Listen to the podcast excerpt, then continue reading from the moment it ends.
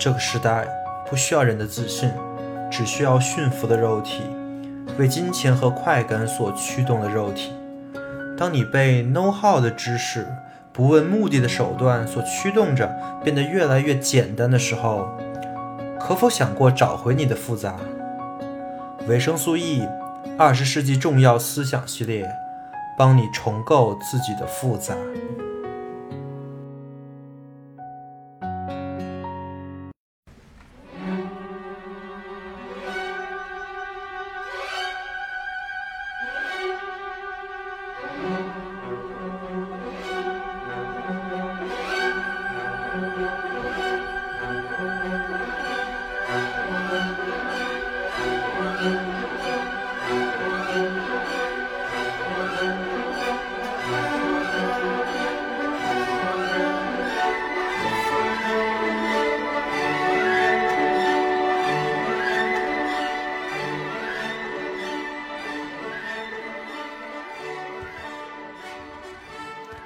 欢迎收听《二十世纪重要思想》，本期继续上一期的内容，来讲讲《逻辑哲学论》这本书的命题四至命题七，也就是这本书的核心问题。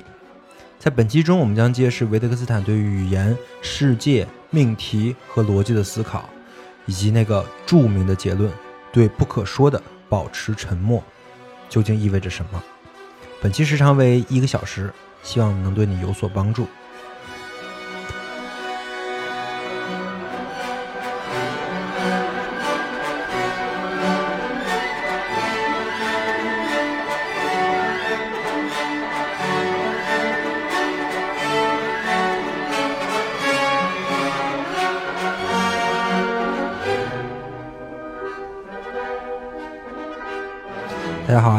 收听二十世纪重要思想节目。本期我们继续来讲逻辑哲学论。呃，本期跟上一期离的时间有点长啊，主要是因为我中间在做一些其他的东西。我中间尝试了一下做视频。目前维生素 E 的视频节目呢是在抖音上进行更新。如果你感兴趣的话，可以在抖音搜索播客的名字，这样的话就可以搜到了。里面讲的东西跟其实跟之前讲的播客内容有很多相似的地方，只不过因为短视频的形式嘛，所以就加了一些视频的图片呀，然后把很多的东西单独拿出来，做到一到两分钟、两到三分钟这样的。总之呢，也是维生素注意的一个尝试，以后可能会更很多的视频内容，也欢迎关注。那么回到正题啊。哦，逻辑哲哲学论的上一期就是语言哲学的上一期啊，我们讲到了命题四。从命题四开始，其实是逻辑这本哲学论这本书的精华。因为我们之前也说了，命题一到三其实没有解释问题，它只是关联的问题，只是把问题的逻辑链连上了。就像世世界啊、事实啊、事态呀、对象啊这些东西连到了图像啊，构成图像的结构啊，后来又连到了语言，就是命题。于是我们就来到了这本书的命题四。命题四是什么呢？思想是有意义的命题。如果你看命题四的话，新出来一个概念啊，叫意义。那命题四其实是在说什么是有意义的，什么是没有意义的。也就是说，思想呢就是有意义的，而另外一种语言就是命题啊，很有可能是没有意义的。那也就是说，有的语言是表达思想的，而有的语言呢就不表达思想。那命题四实际上是想做这么一个区分，对吧？那具体是什么意思呢？如果把解释命题四的几个句子一起看，就明白了。命题四点零零零幺，命题的整体就是语言。四点零零零二，自然语言是人身体的一部分，一点都不比身体简单。从这种语言中直接获知支配语言的逻辑是什么，这不是人力所能及的。语言伪装了思想，这种伪装的外衣。你不可能推知下面的思想是什么样的，因为外衣的形式本来就不是让人看出人身体是什么样子而设计的，它有着完全不同的目的。这两句话其实就是维特根斯坦开始分析了哈，是他就开始分析什么是有思想的命题，什么是不是啊？但是他分析的第一件事儿就是告诉我们，我们在做这个分析的时候，不能使用自然语言，就是我们日常说话的那个语言，因为日常说话的语言它不是用来表达思想的，它有各种各样的目的。它可能有一小部分目的是用来表达思想，但是它还有其他的目的，里面有很多的约定俗成，里面的陷阱太多了。所以，如果你使用日日常语言来言谈思想跟逻辑的话，你就是没有办法说清楚的。所以，从从这一点出发，我们就需要一种专门用来说清楚思想的语言。这种语言是从自然语言中来的，但又不是自然语言。这个东西。就是逻辑，其实也就是在维特根斯坦看来，弗雷格跟罗素他们所做的工作。那哲学是什么呢？就隐藏在这个逻辑之中。命题四点零零三，维特根斯坦直指哲学问题的本质。他说，关于哲学主题的大部分命题不是假的，而是无意义的。我们不能回答这些问题，而这些问题之所以被提出来，就是因为我们没理清楚语言的逻辑。比如，比如善与美相比是否更加统一这样的问题。所以毫不奇怪，最深刻的哲学问题其实根本不是问题。这三个命题，命题四点零零一到零零三，就是对命题四的全部解释了。其实。命题四，在我看来啊，是早期维特根斯坦错误的起点。从命题一到三，我都没觉得有啥问题啊，或者说前面的错误呢，其实是因为命题四，就是到了这里，他没想清楚的地方出来了。他认为啊，语言是一个二分的，语言的背后有个东西叫思想，对吧？而有的语言呢，就能表达思想。有的语言就没表达思想，所以他这边有一个表象跟本质的二分呐。也就是说，他认为语言是一种表象，思想才是本质。而自然语言呢，就是我们日常说话的语言是没有办法呈现思想，或者说没有办法完全的说明白思想的。所以，自然语言要被抛弃，语言不重要，重要的是那个思想。对吧？是本质那个内核，这个其实也是我们一般人看事情的逻辑啊，就所谓的透过现象看本质吗？马克思主义原理也是这么教的，对吧？但问题是这件事情本身就很有问题。当然，后期维特根斯坦是意识到了这个错误的严重性的，而且如果说你是拉康主义者或者说黑格尔主义者，我们都知道，所谓的表象跟本质的二分就是虚伪的，本质其实是表象的表象。这句话特别有意思，为什么本质是表象的表象呢？这是因为本质只是你以为的本质，或者说是有一个表象，这个表象让你以为背后有个本质的那个本质。这块你可能听不懂啊，听不懂没关系。结构主义的那一期我会再详细的讲表象跟本质的问题，但是你得首先有一个基本的反思，就是表象跟本质的关系并不是。透过现象看本质那么简单就行了。所以说，如果你这么区分语言跟思想，认为思想才是语言的本质，这个问题其实是很危险的。当然，这也是维特根斯坦的逻辑哲学论做的一个很重要的贡献。他的贡献就在于揭示了这种危险。所以我们还是按照他的思路继续往下走啊。如果说把语言跟思想分开的话，那么。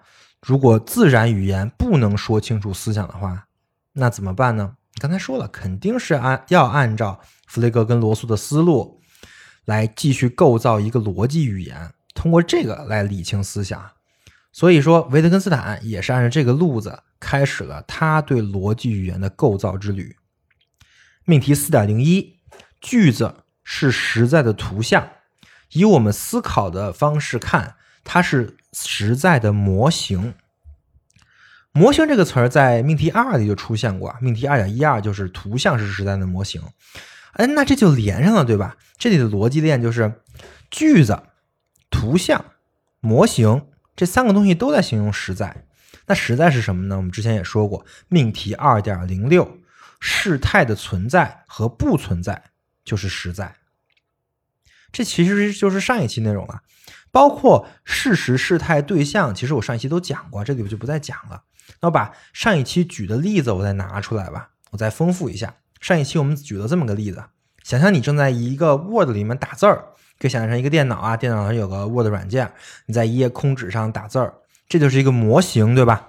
这就是我们刚才说的一个模型。那我们把这个模型二维化和静态化，就变成了一个图像，就相当于你把什么电脑什么都不管，就看一个 Word，你就把这 Word 全屏，那不就变成了一个图像了？就是只有 Word 一张纸的图像，而我。描述这个图像用的语言呢是句子，对吧？而我描述的这个图像是想说明，因为我我在之前举这个例子，其实是想说明世界你可以就这么理解，这就是实在。所以其实这就是我说的命题一到三是给命题四打基础的，到这里其实就有一个联系，对吧？句子也跟实在联系起来了。那我再举个例子啊。比如说命题的四点零二三，维维特根斯坦是这么说的：句子对于实在的确定应该达到只需要说是和否的程度。句子是对事态的描述，句子借助逻辑的梯子来构建世界。这个命题其实也是一个模型，对吧？你看他说句子借助逻辑的梯子，这一看就是一个非常有图、有图像、有画面感的模型啊。这个句子我还可以用另外一个图像来给你解释一下，让我想起了每个人都玩过的一个游戏，我们现在管这个游戏叫做海龟汤啊。呃，可能有很多人就知道这是什么东西了，那可能很多人不知道，那我大概解释一下，就是海龟汤就是分一个是出题人，一个是答题人啊。出出题人在自己的脑中早就构造出了一个。图像一个图景，然后他只能回答是和否。那答题人呢，就开始提问题，来逐步的猜这个人脑子里构想的这个图像到底是什么样的。就比如说出题人说啊，在一家医学院里边，A、B、C 三个人是舍友，A 成绩很好是班长，B 身体比较虚弱。但是有一天，有一个人发现了 A 和 B 的尸体，于是 C 就疯了。这是怎么回事呢？于是答题人就会去各种问问题啊，就是说，哎，这个 A 跟 B 是恋人关系吗？啊，什么 B 跟 C 是什么关系？他这么问问题，而出题人呢，只能回答是跟否。但是只要答题人这么一直问，出题人只需要回答是跟否，这个故事。就会被完整的呈现，对吧？因为你问的问题是无限的，只要你能无限的往下问，那这个问这个故事到底是什么样，你一定能猜出来。这个明白吧？维特根斯坦在这里就是这个意思，也就是说，整个的世界，我们所谓的这个他口径里的这个世界呀，就是那个海龟汤啊，句子就是那个汤。想理解一个句子，就是理解了如果这个句子。是真的，那么到底是什么情况？句子构造了逻辑图像，这个我相信只要玩过这个游戏的人都巨好理解啊。于是我们就来到了命题四点一，句子表现事态的存在跟不存在。四点一一，自然科学就构成了所有的真句子。这两句话其实。在我看来，就是维特根斯坦定义了什么是科学啊。句子表现事态的存在和不存在，这个我解释过了。还有我们感知跟体验所组组成的那个符号系统啊，也需要像玩海龟汤游戏一样来分辨到底是什么样的。而用来分辨这些的句子组成的，就是自然科学。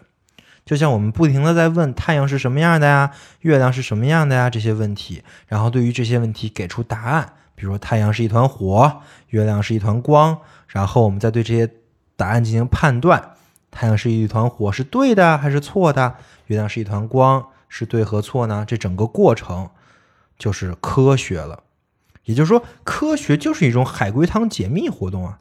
那随着我们对事物的认识的不断深入，总有一天我们会把所有的问题都会给出一个正确或者错误的答案。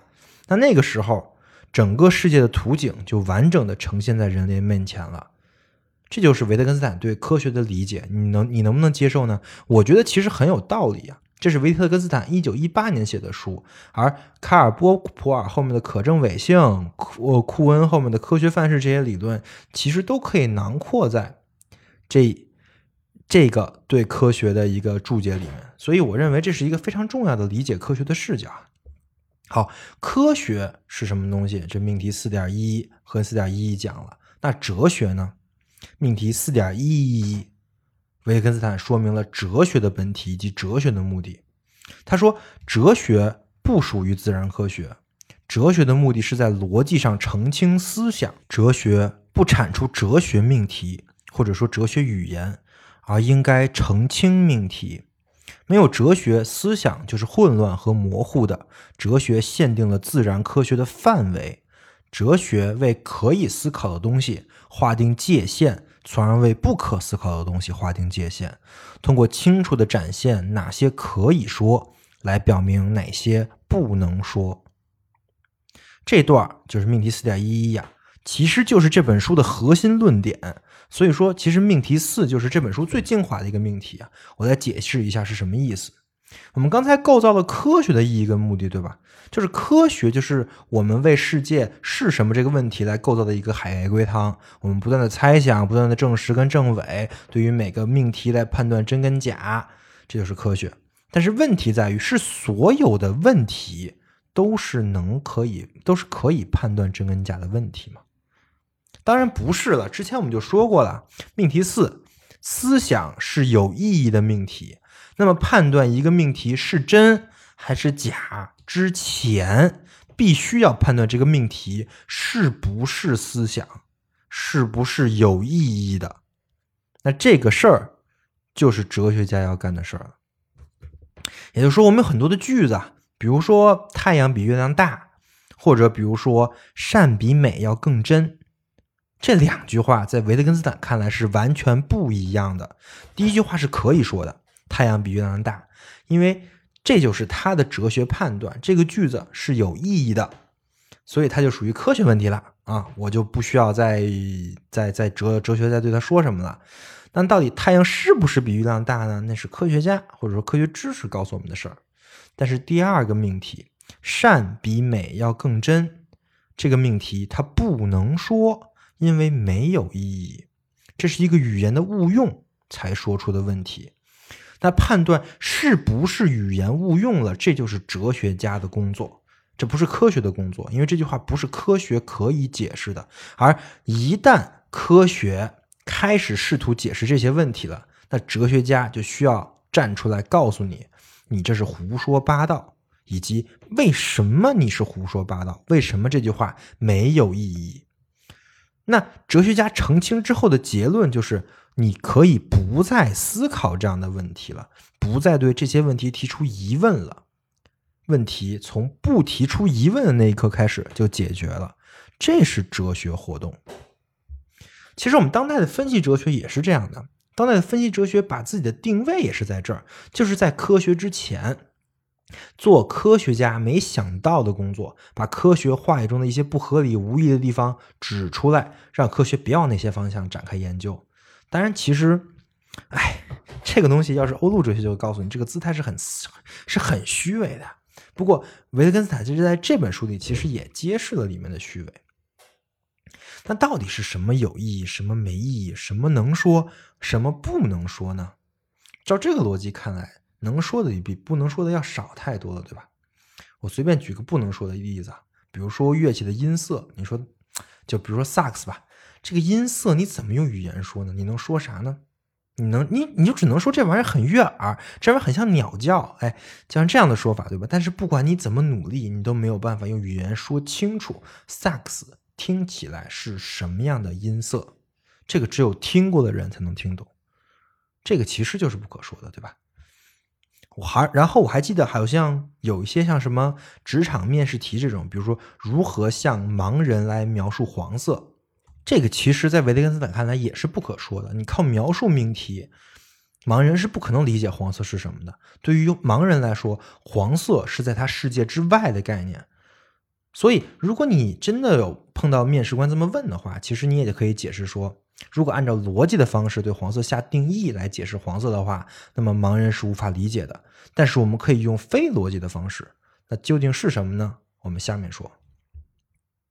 这是我举的两个我认为不可说的例子啊，当然有太多了。啊，维特根斯坦在马上就解就给出了一个他认为不可说的问例子，是什么呢？就是逻辑形式本身，也就是语言结构本身。命题四点一二是这么说的：句子可以描述实在，但是不能描述为了描述实在而必须共有的东西——逻辑形式。为了描述逻辑形式，我们只能来到世界之外，但是世界之外的东西，我们不能用语言表达。于是，句子只能显示逻辑形式。紧接着，命题四点一二一二，能显示的不能言说。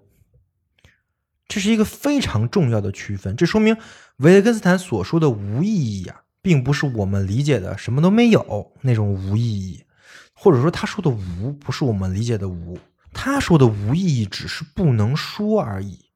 而但是，就算不能说，我们也有一个办法是可以认识到它的意义的。这个方法就是靠显示。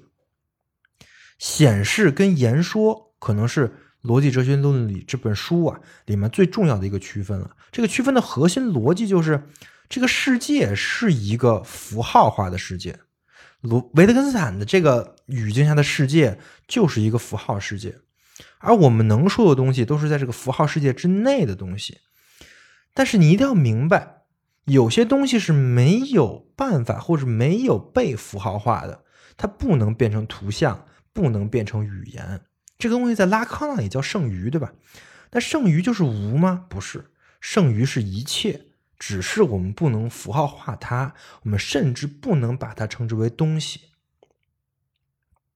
而维特根斯坦认为啊，这种不能被符号化的世界之外的之物，我们是可以用更直观的、更具明证性的方式认识到的。这就是他说的“看”，也就是被显示出来。这个看上去特别像现象学，特别像现象学的鲜艳直观，也特别像海德格尔的那个去蔽的概念，就是你给这些没有被符号化的东西强行增加描述，让它不断的。符号化它，其实是在海德格尔那里是一种遮蔽，就是一种不断的遮蔽啊。而相反的，如果说你不去符号化它，你把这些符号的外格都去掉，这个东西就能显示其自身了。这就是区别。可以说，正是维特根斯坦的这种显示，他领悟到了这一点，使他和那些蛇皮分析哲学家，比如说比如说罗素啊，就拉开了距离。维特根斯坦的言说的目的不是说清楚世界，而是说清楚你一定说不清楚什么。那这些什么就只能留给他自己显示出来了。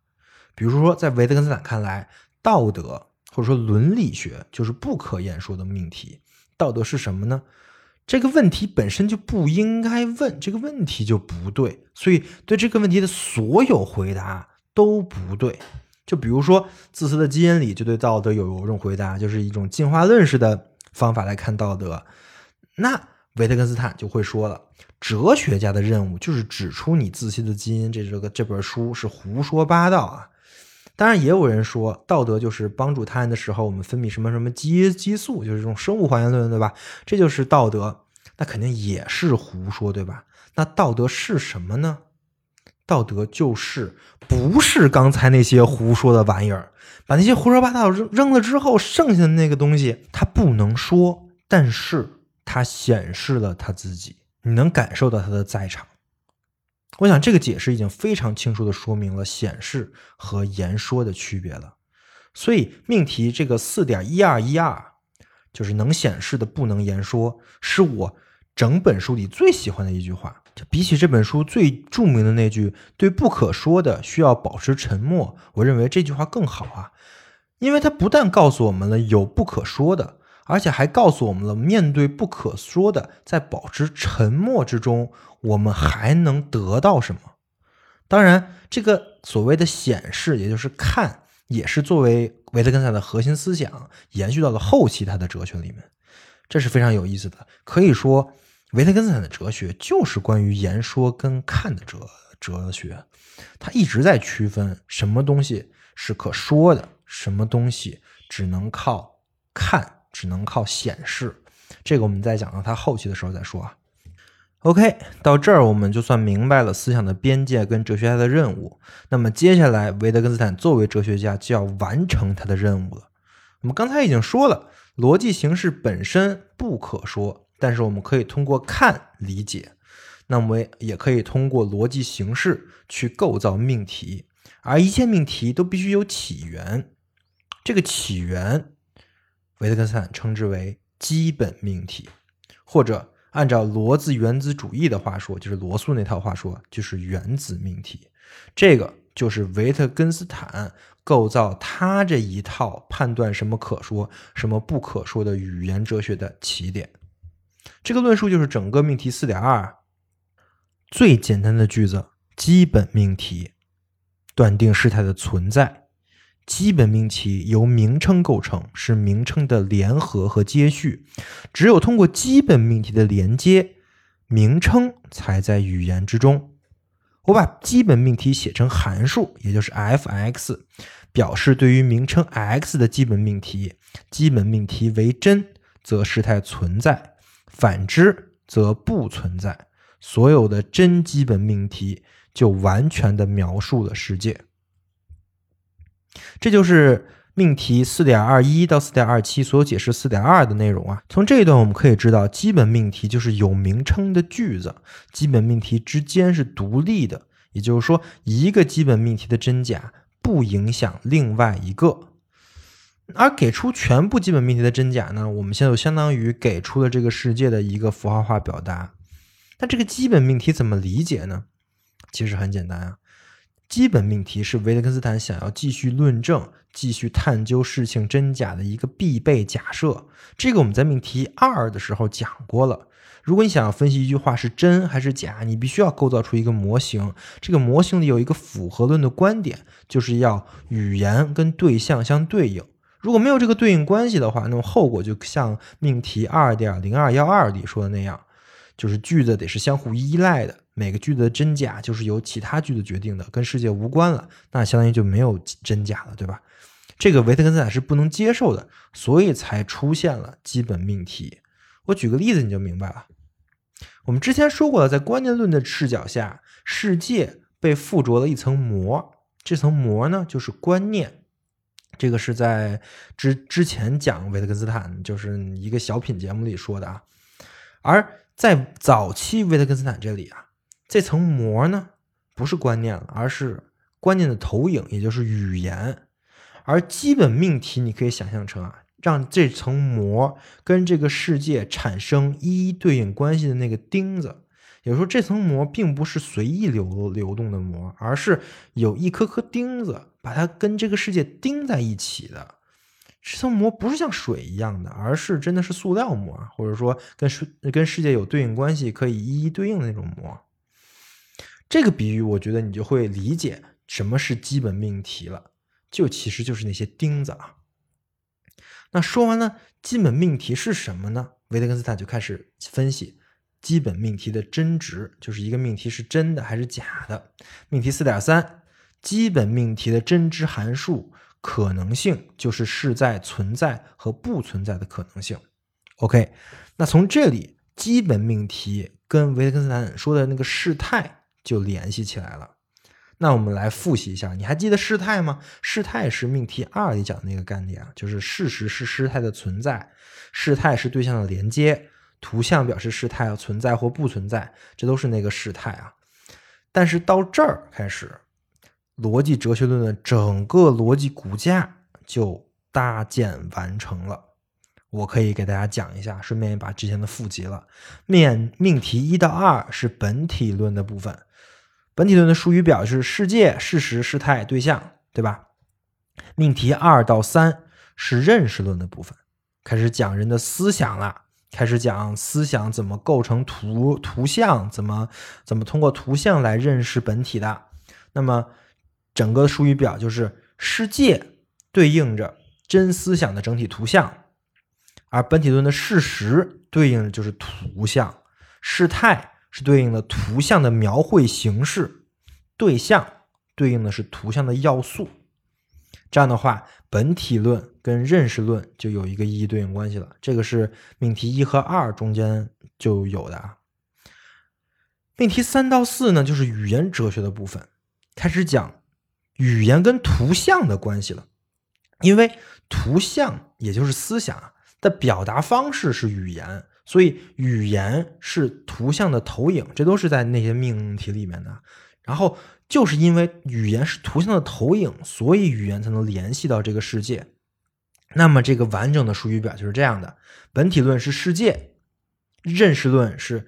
真思想的整体图像跟世界对应啊，而语言哲学里面呢，就是语言整体。本体论的事实的那个概念，认识论里对对应的是图像，而在语言哲学里对应的是句子记号。事态对应的图像的描绘形式，对应的基本命题的真值。对象对应的图像的要素。对应的语言哲学的名称，通过这个四个术语表啊，语言事实事态和对象这四个本体论术语表，我们直接可以连到语言哲学的术语表，这就完成了一个从本体论到语言的还原，或者说按照维特根斯坦的话说，就是本体论对语言的投影，这个投影就是语言映射了本体论。这个投影说明了，我们可以通过以语言分析的形式来认识到本体，当然也有认识不到的，而认识不到的，不是说本体有这个东西我们意识不到，或者说我们说不出来，不是，恰恰相反，这个含义就是这个这个含义反而是语言没有的东西，那么你就不要再去思考那个本体了，这就是维特根斯坦所说的在世界之外。也就是说，在世界之内的所有东西都可以投影到语言里边，而投影不到的东西就是世界之外的东西。那什么东西不在语言里呢？这个就得看基本命题了。如果说世界可以还原成事态，那事态是基本命题的真值的话，那么我们只需要想明白基本命题和真值函数，那么一切的钥匙也就找到了。那么怎么思考基本命题呢？维特根斯坦给了一个工具，这个工具现在啊，分析哲学还在用，是一个主流的分析哲学思考事情的工具。这东西叫做真值表。我相信学过编程的同学也知道这玩意儿是啥，对吧？那就来拜个祖师爷吧。其实非常简单，比如说现在有两个基本命题，基本命题 P 跟 Q，那么这两个基本命题组成的句子是什么呢？在维特根斯坦看来啊。如果是两个基本命题想组成一句话，比如说我用 S 来代表这个句子，就是 sentence，对吧？那么这个句子如果它只有这两个基本命题作为元素的话，那它只有八种情况，也是二的三次方种情况。这块非常有意思，我好好讲讲啊。首先，如果说基本命题 P 是真的，Q 也是真的，那么 P 和 Q 作为基本命题组成的这个句子 S。它可能是真的，也可能是假的，对吧？这个这个取决于，呃，S 是怎么把 P 跟 Q 联系起来的。比如说，P S 是 P 跟 Q 的一个句句式，比如说 Q 是我今天吃的苹果，P 是我今天吃的梨。如果 S 是我今天吃的苹果和梨，那么在 P 跟 Q 为真的情况下，S 就是真的，对吧？因为因为因为我有两个基本命题，这两个命题都是真的，我是一个和的关系，肯定就是真的。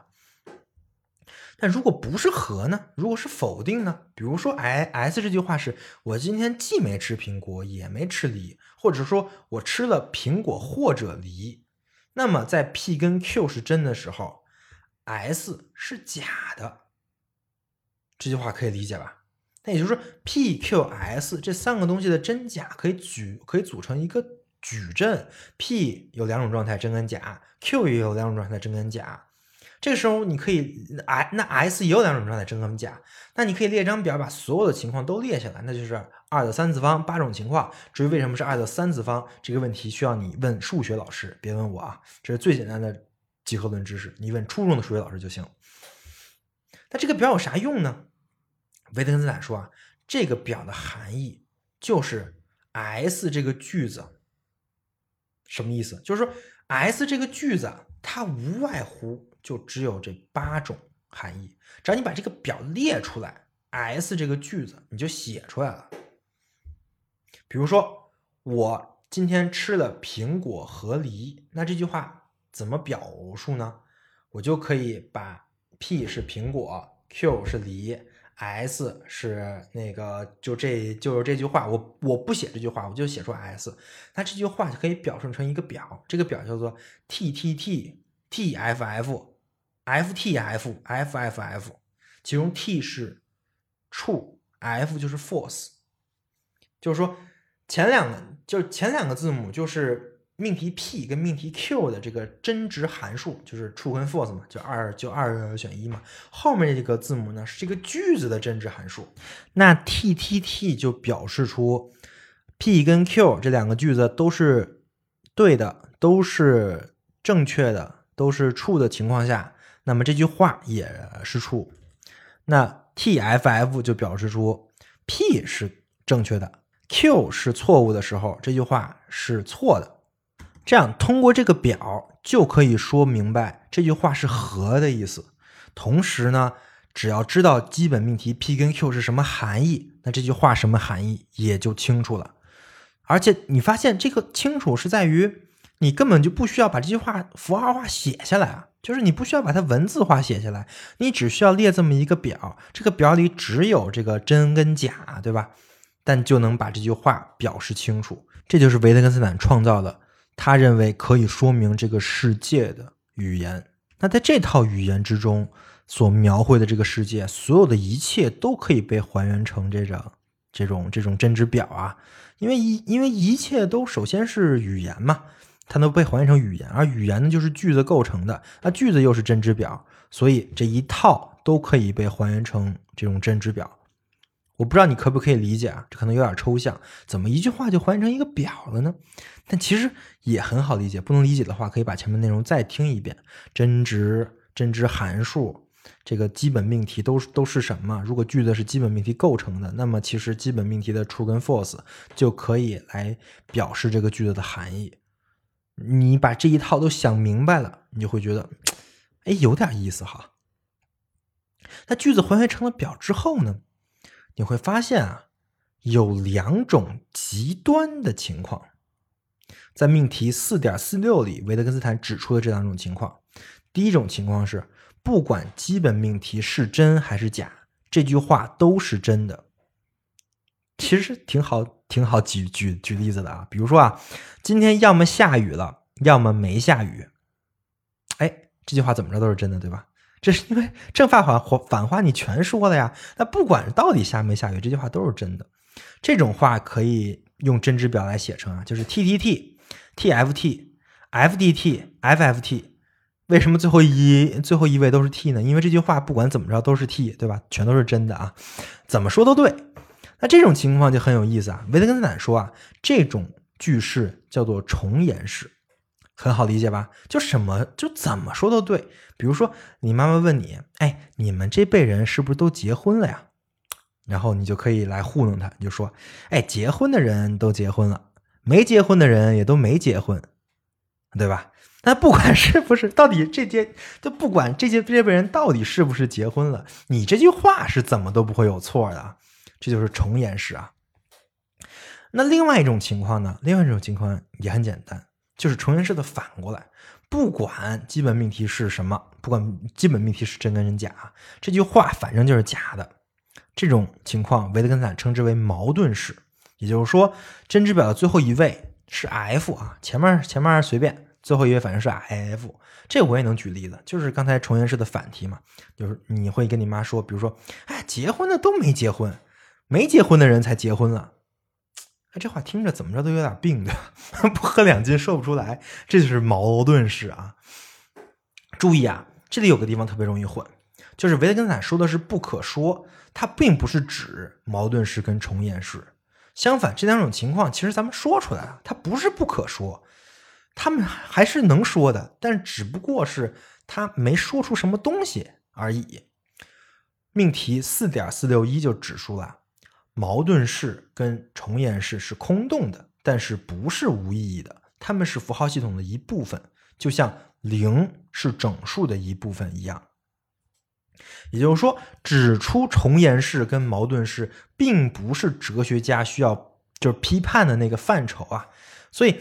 动不动批判别人什么？你这句话同同语反复，这不是哲学家。同语反复就是重言式，对吧？但是没什么意义啊，因为这事太简单了，轮不到哲学家，至少轮不到维特根斯坦这种水平的哲学家。他的工作还在这之前，在重言式跟矛盾式之前，还有好多东西不能被符号化的。他是想批判那个东西啊。那重言式跟矛盾式其实是有问题的，我们说出来就有问题。它的问题其实是在于它的真值啊。是跟那个基本命题无关的，他们的真值、他们的真假是独立于基本命题的。也就是说，你说的这些话跟这个世界到底是什么样是没有关系的，是跟世界的事实无关的。但是，不管是重言式还是矛盾式，还是其他一般命题，这些命题都能写成真真值表，对吧？也就是说，他们在维特根斯坦那看都有一个共同的形式。所以在命题四的最后，维特根斯坦下的这个断言，也就是命题四点五，现在应该有可能为句子给出一个最一般的形式，就是说为任何一种句号记号语言中的句子给出一种描述，所有可能的含义都在这个描述之中，不存在一种句子它的形式是我们不能预知的。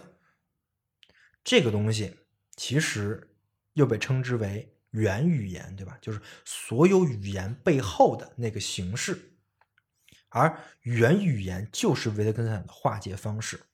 也就是说，能还原到原语言的，我们都称之为语言，就是都都称称之为可说的；而还原不到这个最一般的形式的，那就不是语言了。我们听不懂这句话说的是什么，而这个形式就是语言的边界。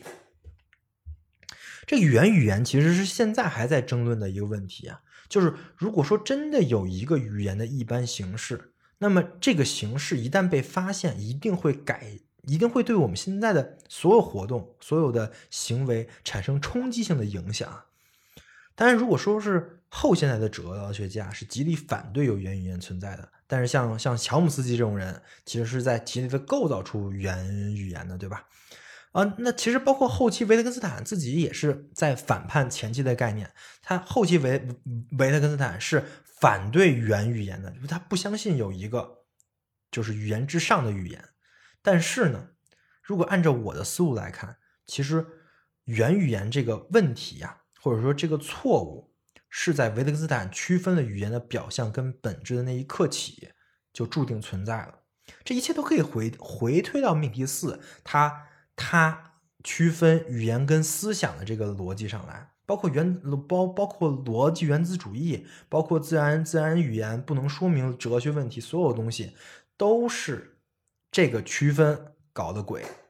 也就是说，如果说这个逻辑哲学论里的维特根斯坦他错了，他只是错在了这个区分，就是区分语言的跟思想的表现跟本质上面了，而错的不是他的推理过程。而且这个推理过程不但没错，而且非常的巧妙。我我刚才说那个真真值表的时候，我相信大家应该应该都感受到了，居然所有的句子可以被还原为一个一个的表，这个太厉害了。这些推理是一点都没有问题的，错的只是他的前提，他的信念而已，是他想透过现象看本质的那个决心。所以，如果说想批判维特根斯坦，想批判他的逻辑哲学的理论，只需要把他的理论坚持到底。好，你不是说有原语言吗？好的，那么让来看看原语言到底能造成什么样的问题？原语言到底是什么？说到这儿，命题四讲完了，有关原语言的下一步推理就是命题五了。命题四其实特别烧脑，有没有？因为命题四其实就是就逻辑哲学论的全部主张啊。命题五跟六都是在进一步解释命题四的，所以命题四如果听不太懂的没关系，我们继续往下说，说不定讲到某个程度你就豁然开朗了。命题五，句子是基本命题的真值函数。其实我们刚才在解释命题四的时候，已经把命题五给带出来了。我们做了一个句子的真值表，而这个真真值表进一步可以说，这就是一个对于句子的函数，对吧？说到这里，我们复习一下什么是函数啊？这是一个初中数学知识，维生素 E 之前节目也讲过，但是因为很重要啊，我们还是再讲一下。函数有一个一般形式，就是 y 等于 f(x)，对吧？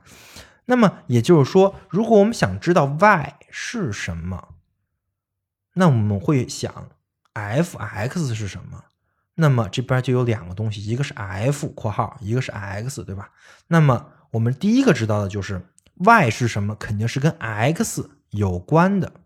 而这个关系就是 f 这个式子，所以那命题五我再翻译一下，什么叫句子是基本命题的真值函数啊？那就是说描述世界的句子或者维特根斯坦创造的这套语言里的这些句子和命题，也就是函数里的 y，它是跟基本命题有关的。基本命题就是一般函数一般形式的那个 x，对吧？而这个关系是什么关系呢？是一个真假的关系，是一个真值的关系，对吧？所以说是真值函数。那语言语言的这个体系就建出来了。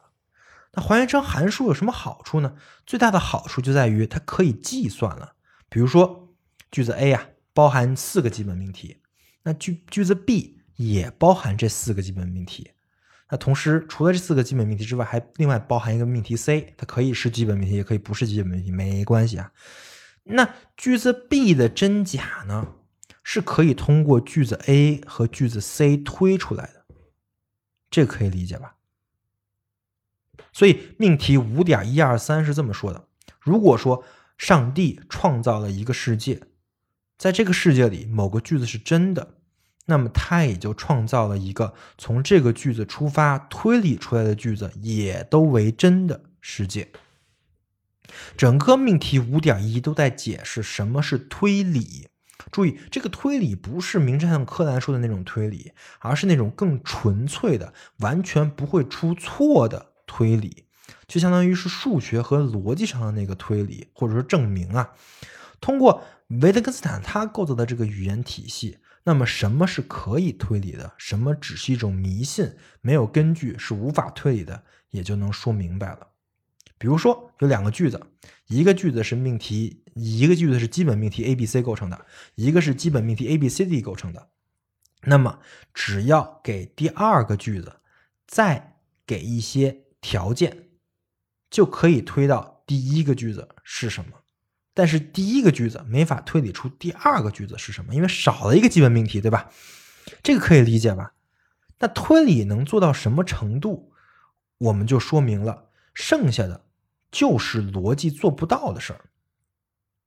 所以这就是构造原语言的意义啊，就是我们通过这个把语言还原成函数，我们就可以说到这个函数它能说明什么，它能有什么计算方式，它能推出什么，那同时我们就能说出它推不出什么了。所以说，在维特根斯坦看来啊，如果说我们把基本命题还原成这种函数再进行推理的话，这是这是一个共识性的事儿。也就是说，我们不能从现在的事情推导出未来的事情。所以说，确实如休谟所所所说，经验是不稳定的。就是休谟问题说的是对的，就是经验是不足以下一个绝对真的判断的。这也是维特根斯坦在五命题五点一三六里说的，没有一种因果关系可以充当推理的依据。我们不可能从现在的事情推出未来，这是一种迷信。而意志的自由恰恰就来自于我们不知道未来。虽然我们不知道未来，但是按照这个语言而说，现实。就是现在当下是能完全确定的，这个确定就是在当前世界里没有这种可能，没有这种概率这么一回事儿的。那那么我们现在碰到的概率是什么情况呢？命题五点一五就在讲这个概率在推理中的地位。在维特根斯坦看来，我们之所以对当前发生的事情有一个不确定性，从而产生一个概率，只是因为我们的知识并不完整。命题五点一五六，概率是一种概括，包含了对句子形式概括性的描述。只有在缺乏确定性的时候，我们才使用概率。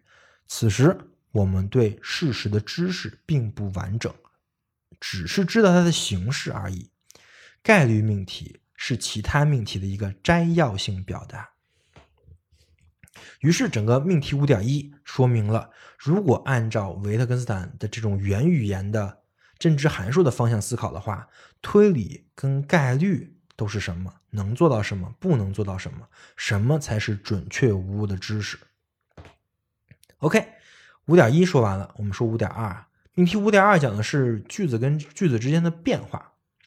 维特根斯坦说啊，只要两个句子里面有一样的基本命题，那么我们就可以通过操作把一个句子变换成另一个句子。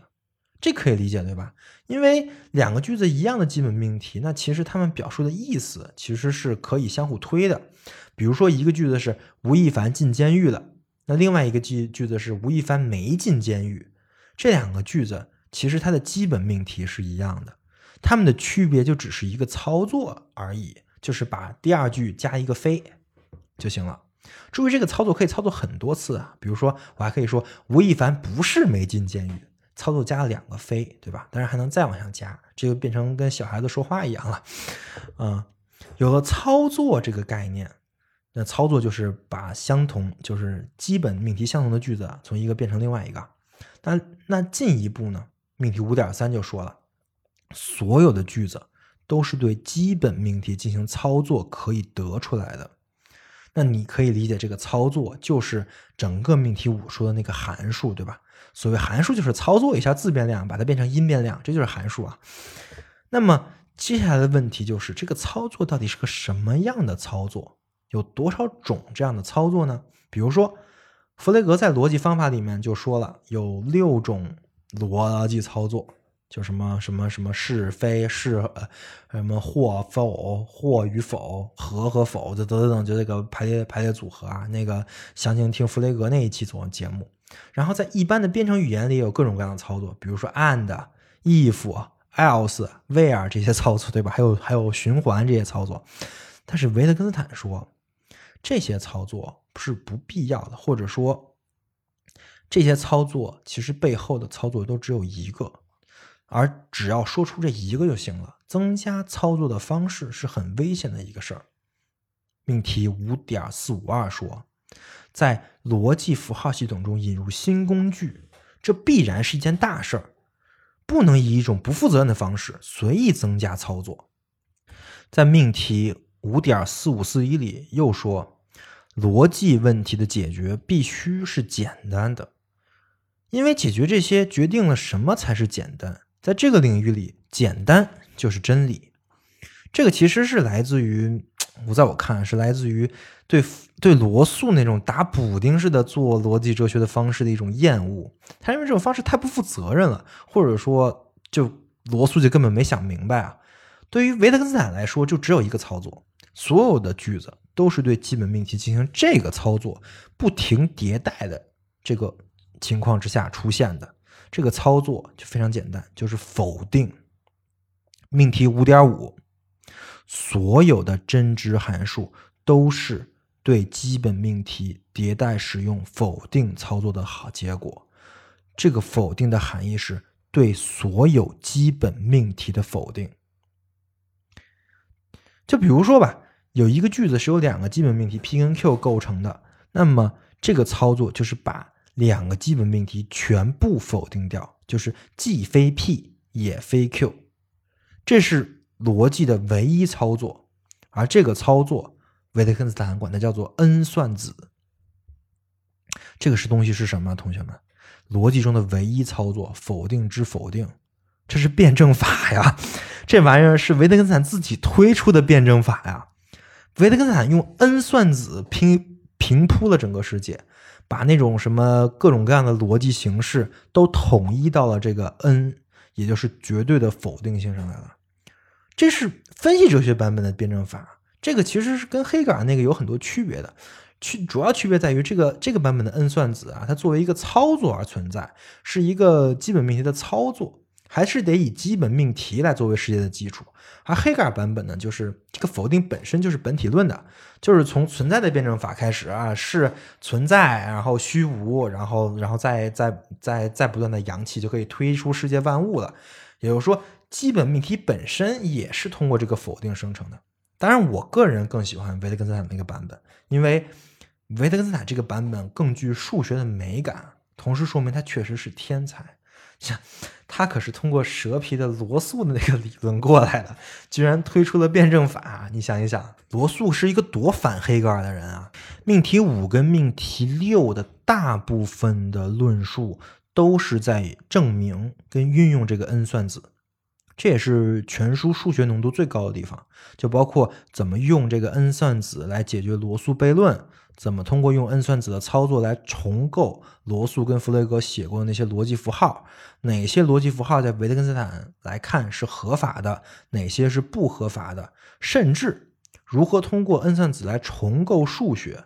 就比如说命题六点零二啊，通过 n 算子来定义了整个的整数体系，甚至是包括让弗雷格罗素挠头那个同一律 a 等于 a 的问题，维特根斯坦都通过 n 算子的操作来说明了。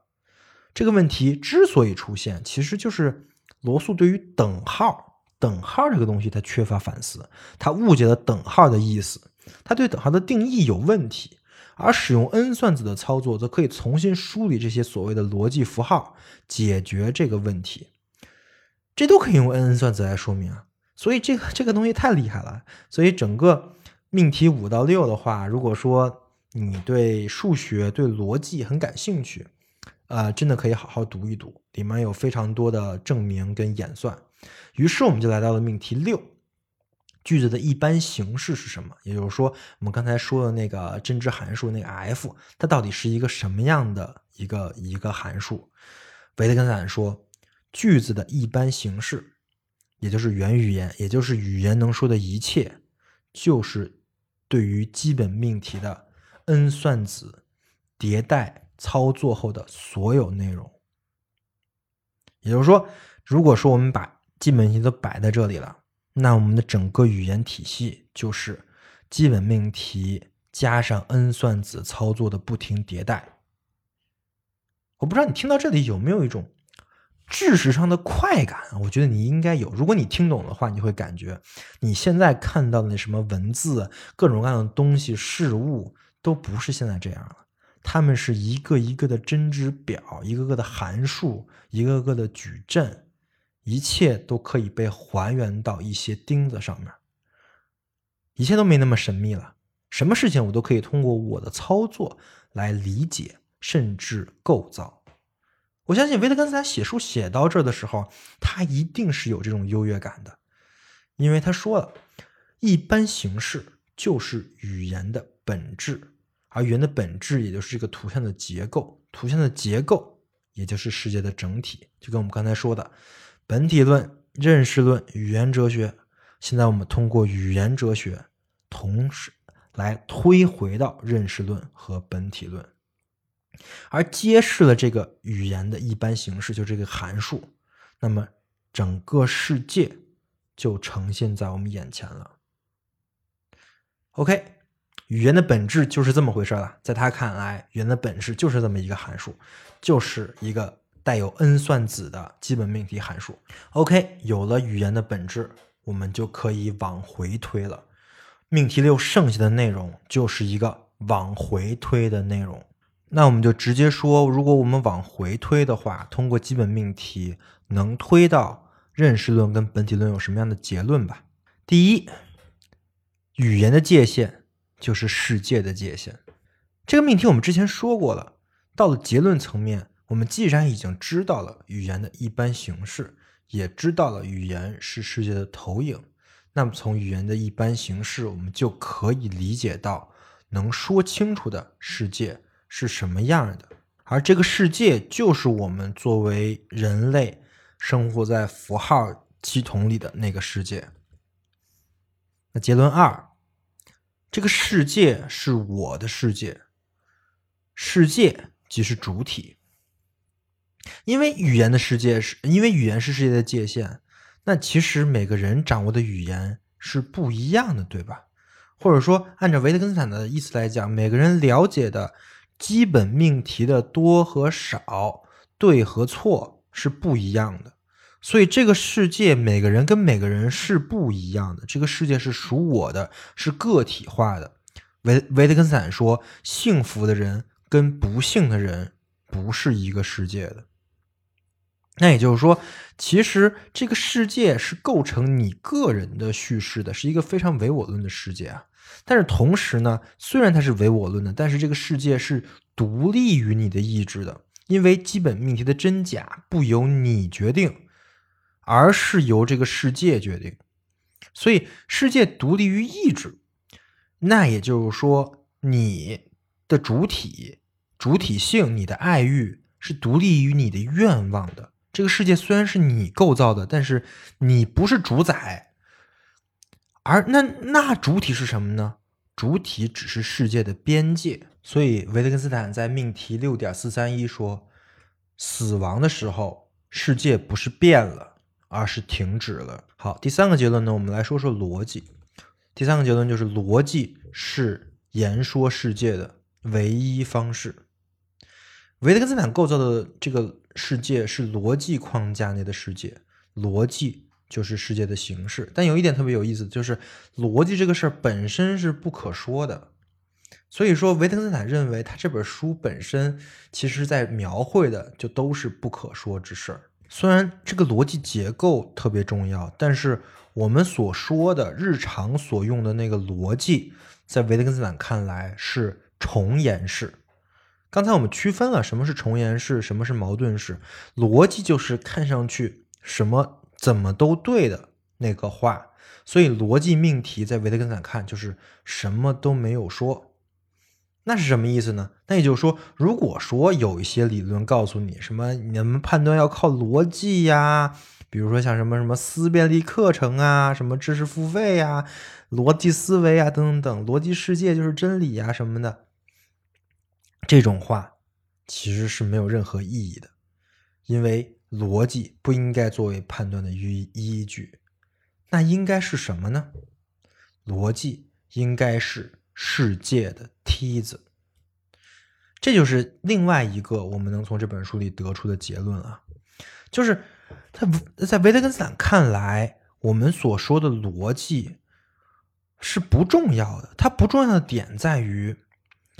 就现在就跟就跟梯子一样，你上了梯子之后，梯子就不再重要了。只有攀，只有借助逻辑的梯子，攀登上了世界，看到了世界的边界，才能明白这个世界是什么样的。而在这个边界之后，再想探索，只能靠显示，是看，而不是靠说。那逻辑之外的世界是什么样呢？维特根斯坦是说，逻辑之外没有任何的必然性，就是是偶然的。就比如说像归纳律，比如说像因果律，或者说科学理论的一些自然律，这些在维特根斯坦的这套语言来看呢，是一套寻找所有基本命题的尝试。但是这些理论中充斥着太多的。未经反思、未经进行逻辑还原的那些设定，非必然的东西，还当成逻辑必然性的东西。就比如说因果律，在维特根斯坦看就是一种不可能是必然的，但是大家在运用的时候还把它当成必然的东西。这种东西是迷信，而哲学家的一个工作就是要破除这些迷信。那到底什么是？在世界之外的呢？其实所有跟意义相关的话题都在世界之外，因为根据这套理论的构造，能说清楚的只有基本命题及其变形。那么那些找不到基本命题对应的事情，就是意义，其实就不能通过语言言说。那具体的就包括美、善。这些东西都是不能通过语言言说的。维特根斯坦说：“世界的意义必定在世界之外，在世界之中，一切都像那样存在，那样发生。在世界之内，没有价值存在，即使有价值存在，它也没有价值。如果有种价值是有价值的话，它一定发生在事实和发生的领域之外，因为所有事实跟发生都是偶然的，使其成为非偶然的东西不可能在世界之内。那我们如何看待意义跟价值呢？维特根斯坦恰恰是想说，我们必须要对他们保持沉默。这并不是意味着他们没有价值，我之前说过了，这只是意味着。我们不能靠言说来说明它的价值，我们只能靠它的自我显示。那我们能做的就只是把一切对它的言说屏蔽掉，指出他们的错误，然后让它自行显示出来。这就是对不可说的必须保持沉默的意思。OK，讲到这儿，命题七。对不可说的必须保持沉默是什么意思？我们也讲完了。那么至此，整本逻辑哲学论全部讲完。好，那我们总结一下啊。呃，首先呢，我们知道这本书通过言说本体论、认识论，一直把这个问题还原到了语言的问题。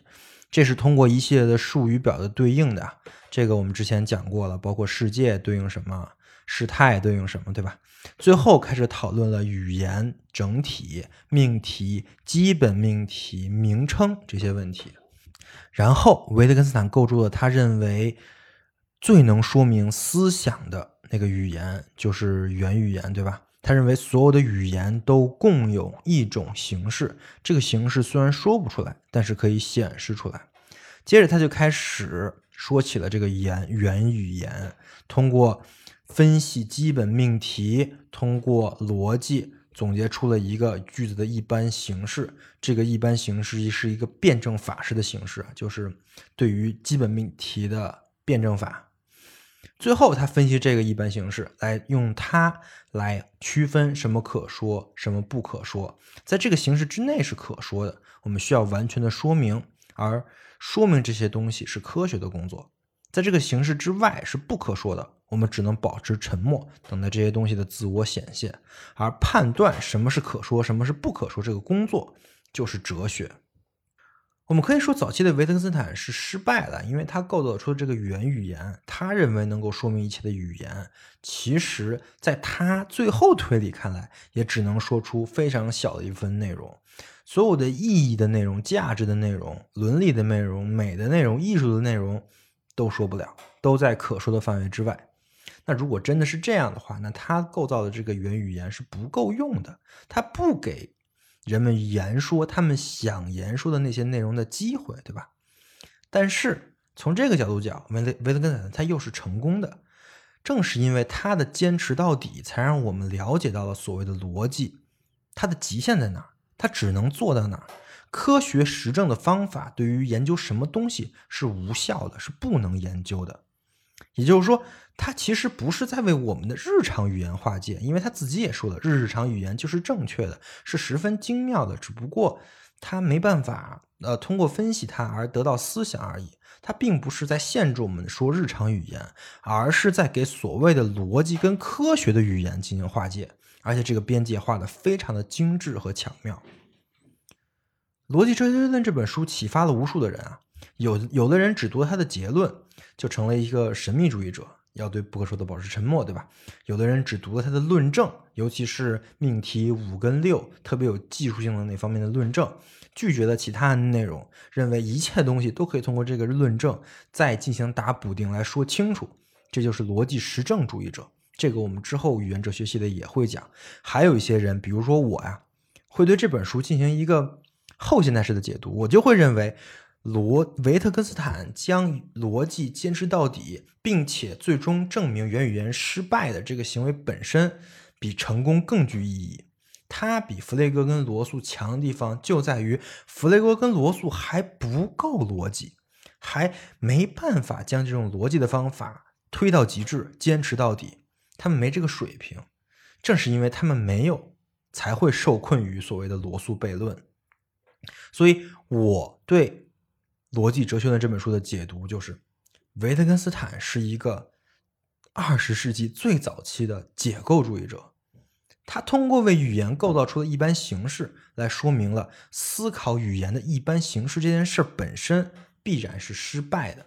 他也证明了所谓的逻辑实证的方式，最终也只能说明世界的一个非常小的问题，在很多我们真正关心的、真正重要的问题面前完全无力。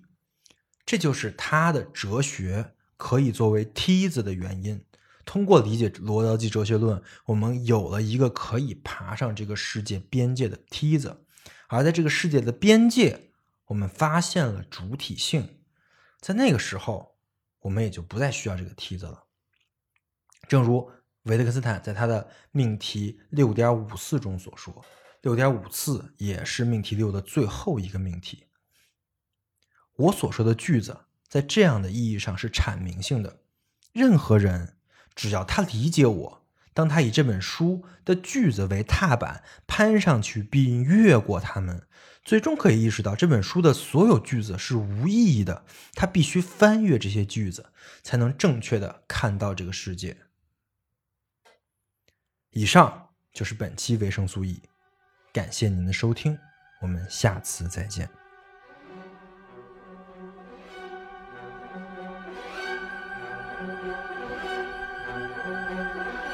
维生素 E 是一款完全免费的知识分享播客计划。目前，维生素 E 已有了自己的社群，跟除播客外的各类实践项目。社群跟项目的通知均在 Telegram 频道。